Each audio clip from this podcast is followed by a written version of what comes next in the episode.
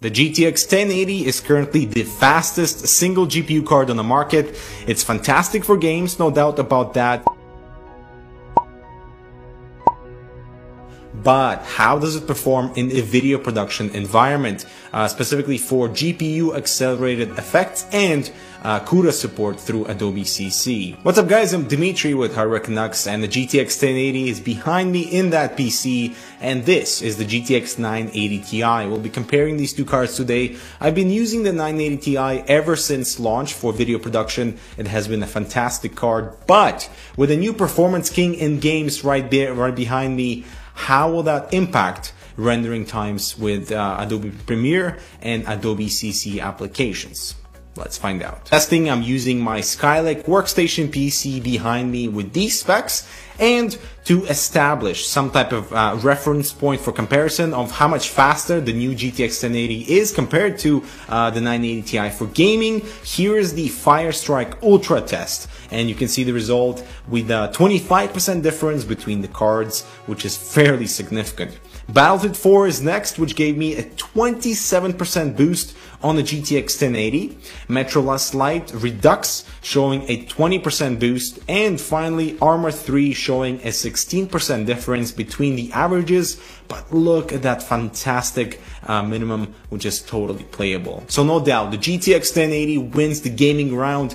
But surprise, surprise, when it comes to video production environment, that performance gap just closes. So we're gonna start off with Cinebench R15 OpenGL benchmarks, which shows an almost identical score. Moving over to Adobe Media Encoder, where we transcode native 4K files from the GH4 to Cineform codec, which is a lot more editing friendly. And this 11 second difference on a total of 11 files is truly not significant. Then I exported a 6 minute 4K project and a 1 minute 4K project, uh, and you can see here the 980 Ti finished uh, exporting that larger uh, sequence 25 seconds faster than the GTX 1080. Now when we move away from the benchmarks, the only real difference that I noticed between using these two cards is temperatures. The GTX 1080 staying much cooler at 53 degrees in idle and 66 degrees Celsius while at load while exporting stuff while the GTX 980 Ti was at 66 degrees Celsius at idle. So you can see there's a huge difference there and 83 degrees while at load. So seeing all these results, are you at all surprised to see no difference in rendering performance? Me, that's exactly what I was expecting. That's why I teased it a little bit simply because driver support is not there yet. So retesting will have to be done as soon as both NVIDIA and Adobe side of things sort of come up with a cohesive uh, driver that implements Pascal engine uh, and better CUDA support with Adobe applications. We'll be doing retests as soon as they come out.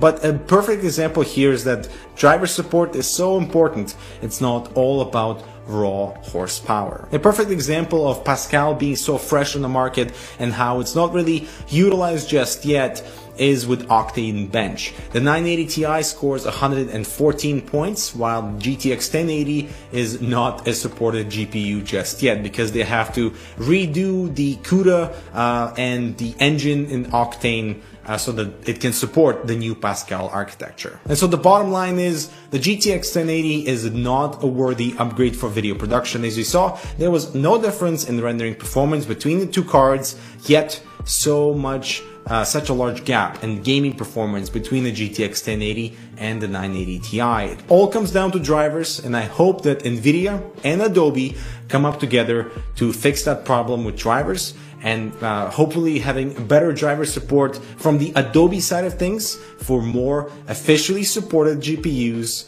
for, well, more Maxwell cards and hopefully eventually Pascal cards too. And this concludes this video. Thank you guys so much for watching. If you have any suggestions on what type of software and uh, production environment you'd like me to test the GTX 1080 in the future, I'll definitely be doing retesting with the card as soon as any patches or Adobe driver stuff comes out.